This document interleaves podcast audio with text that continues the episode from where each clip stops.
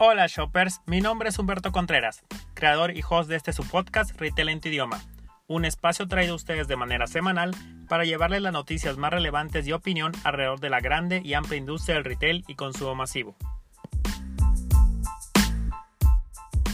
Hola shoppers, espero se encuentren muy bien y disfrutando de un fin de semana largo para muchos de nosotros aquí en México. Esto, como muchas otras fechas, fue algo totalmente diferente debido a las restricciones hoy en día por la pandemia que afectan a las celebraciones del Día de Muertos, las celebraciones de Halloween, eh, pues afectando directamente a la industria de dulces, chocolates, confitería, eh, afectando también a la industria de flores, a, digo, muchas industrias, este, renta de disfraces, etcétera, que pudieron haberse afectados a través de la pandemia. Quiero nuevamente aprovechar este breve espacio para poder mandar saludos y apoyo a mi gente en Tabasco que ha sido nuevamente afectado por lluvias. Tabasco está de pie y estamos con ustedes. Como siempre, relájate y quédate en casa el mayor tiempo posible y disfruta de las noticias. Walmart Express. Walmart de México y Centroamérica anunció este miércoles que en el transcurso de noviembre se implementará un nuevo formato de tienda bajo el nombre de Walmart Express. La cadena de supermercados abrirá nuevas tiendas con este formato ubicado en puntos estratégicos en el país para llegar a espacios donde no tiene presencia actualmente la cadena. De igual manera, las 93 tiendas que trabajan bajo el formato de Superama comenzarán una migración a este tipo de formato. Ahora bien, este formato nace bajo una respuesta de otorgar al cliente mexicano una experiencia de compra adaptada a las nuevas necesidades y estilos de vida que han surgido en los últimos meses. Como características principales, la empresa indicó proximidad, la parte de seguridad, precio y calidad de productos frescos, enfocándose en la agilidad al momento de hacer la compra e inteligencia dentro del formato. En sí, una tienda que ofrece múltiples puntos de acceso, todos con la mejor experiencia de compra, ya sea de manera presencial o a través de compra en línea y aplicaciones como atención vía WhatsApp, entrega a domicilio o el servicio de pick-up de recolección de mercancía desde la comodidad del auto. Ahora bien, este concepto no es de todo nuevo para Walmart y de hecho existe cierta incertidumbre en la industria del retail sobre el mismo, ya que en Estados Unidos este modelo fue implementado y resultó en un rotundo fracaso que llevó al cierre de 102 tiendas bajo este concepto. En breve resumen, existen dos problemáticas principales que tuvo en Estados Unidos Walmart Express. Uno fue el fallo en la alineación de estrategia de precios en el cual Walmart Express no parecía encajar en la empresa, dada su estrategia de líder de precios que depende en gran medida de la escala y no es adecuada a formatos pequeños. El segundo fue la ineficiente logística de la cadena de suministros de la compañía, en el cual el plan para ofrecer una experiencia de supercentro en un formato más pequeño provocó varios problemas logísticos al minorista, provocando muchos problemas de abasto. En resumen, la compañía de supermercados no creó una infraestructura de cumplimiento correcta ni ningún otro mecanismo personalizado de distribución y comercialización para respaldar a la nueva empresa. Básicamente llegaron tarde al juego y cuando lo hicieron eran demasiado incompetentes para ejecutar una estrategia exitosa. Ahora, habrá que esperar si en México están listos para adentrarse a un terreno de conveniencia donde actualmente hay jugadores muy experimentados. Santa Claus y su logística de entrega. Si bien la pandemia ha causado un aumento en compras en línea, una nueva encuesta que salió de Oracle Retail muestra que muchos de los clientes en México están listos para aventurarse a salir nuevamente a las tiendas en esta temporada navideña a pesar de la contingencia. El 18% de los compradores mexicanos encuestados planea hacer la mayoría de sus compras en tienda, mientras que un 54% planea dividir las compras tanto en línea como en tiendas físicas. Y hay otro 18% que planea hacerlo tan cerca como esté el establecimiento, optando por obtener los pedidos a través de un clic y recoger.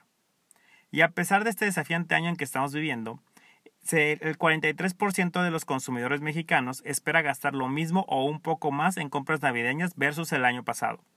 Los cinco artículos o servicios más buscados por los consumidores mexicanos serán los siguientes y anótenle. Electrónicos con un 52%, artículos de moda con un 43%, muebles y artículos del hogar con un 40%, viajes un 31% y por último electrodomésticos con un 27%. Sin embargo, los clientes no quieren lidiar con la molestia de las devoluciones. Mientras que el año pasado el 87% de los consumidores de América Latina planeaban hacer al menos una devolución, este año ese número se redujo a solo 40% para México. La falta de inventario y los retrasos inesperados serán las principales formas en las que los minoristas terminen en la lista no deseada de este año.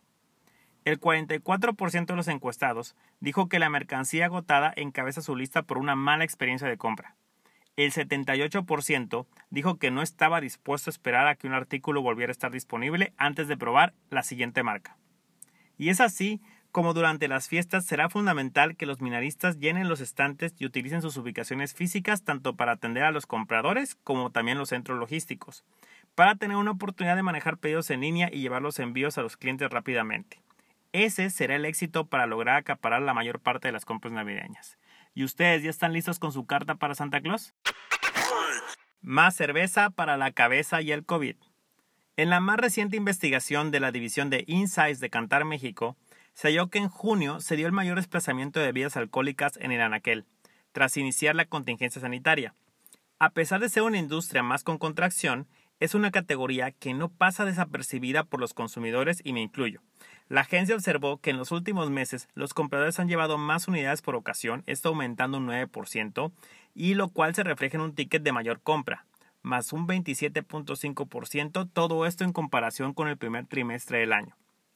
La cerveza es la bebida alcohólica que más está aportando la categoría, aunque también se ve un incremento en diversas bebidas como tequila, destilados y whisky. Por otro lado, los canales de distribución donde destaca la compra de cerveza son los modernos y tradicionales, pero las tiendas de cercanía y conveniencia son las que más han contribuido en valor durante la pandemia. La compra en línea también ha salido a relucir. En las últimas cuatro semanas, los mexicanos han comprado cerveza de forma online de acuerdo con la cuarta ola de investigación del barómetro de COVID-19 de Cantar el 34% asegura haber incrementado sus compras de cerveza por este canal, mientras que un 50% indica continuar con su compra habitual de bebidas alcohólicas. Un dato sumamente interesante es el siguiente. Entre más alto es el nivel socioeconómico o mayor es la edad del ama de casa, mayor es la contribución en el gasto de bebidas. ¿Qué tal? Además, y esto no me extraña para nada, es que el occidente y noreste del país son las regiones donde más crecieron las bebidas alcohólicas en la pandemia versus la etapa antes del COVID-19. Ahora aquí la pregunta es, ¿ustedes han consumido más o menos alcohol durante toda esta crisis sanitaria? El cierre de las escuelas que derramó el vaso. Déjenme contarles una breve historia en la cual tendremos como personaje principal a Doña Cata. Doña Cata es una persona muy trabajadora que abrió un pequeño negocio de papelería hace 20 años y en que en toda su historia nunca había cerrado hasta este momento. La papelería de Doña Cata no era imperceptible. Está ubicada a 200 metros de tres escuelas públicas, dos primarias y una de ellas secundaria, al oriente de la Ciudad de México. El 70% de la venta anual ocurría en su temporada escolar, es decir, finales de julio, en agosto y principios de septiembre. Además de artículos de papelería que ofrecía Doña Cata, también le entraba al tema de libros, mochilas, regalos y etiquetas bordadas para los uniformes escolares y útiles escolares. Pero con todos los estudiantes tomando clases desde casa, la demanda de esos artículos escolares se fue directamente al piso.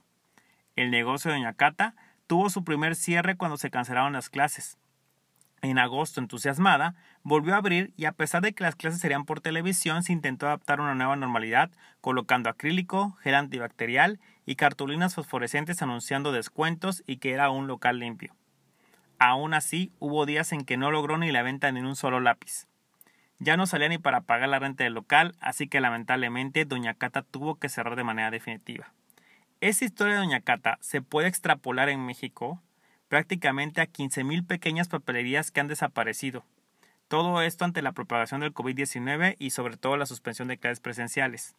Hay otras 105.000 papelerías que a pesar con dificultades se han mantenido a flotes.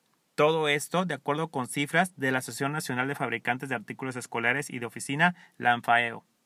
Antes de coronavirus, el gasto promedio para surtir la lista de útiles escolares de un estudiante de educación básica era de 555 pesos sin contemplar uniformes, libros, calzados y mochilas. Ahora, la poca venta ha recaído en los autoservicios, siendo los libros para colorear los que más se llevan los padres de familia para poder entretener a los pequeños. Sin clases presenciales ni lista de útiles para surtir en este último ciclo escolar, la asociación anticipa que este año el sector dejará una derrama económica de 7 mil millones de pesos, menos de la mitad de los 20 mil millones de pesos que dejó en el 2019 el empleo en el sector se ha reducido en un 33%. Para el presidente de la ANFAEO, la recuperación del sector papelero será terminando la temporada escolar del 2022, pero el problema y el rezago educativo va a tardar muchos años más, ya que a su juicio tiene que darse factores que nos han dado desde contenidos educativos muy buenos hasta recursos en casa para lograr un adecuado aprendizaje. Y estoy completamente de acuerdo con ellos. No estamos listos para llevar clases en línea, sobre todo escuelas públicas. En esta última reflexión va sustentado en lo siguiente. En México hay 13 grados de educación básica. Se han estado atendiendo todos con 11 horas de televisión diarias. Cualquier grado tiene menos de una hora de televisión. Esto realmente es insuficiente. En zonas rurales hay niños que no tienen acceso a Internet y no pueden descargar ni un solo libro digital. Por otro lado, hay, deserción de 2.5 millones de niños entre 12 y 14 años. Sin educación verdaderamente no hay oportunidades. Solo el 12% de los estudiantes va a una escuela privada y más digitalizada que a una escuela pública.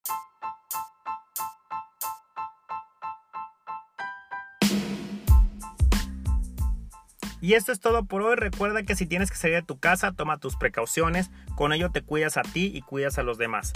No olvides compartir este podcast para que llegue a más personas y sobre todo escribirnos a nuestro correo y seguirnos en nuestras redes sociales.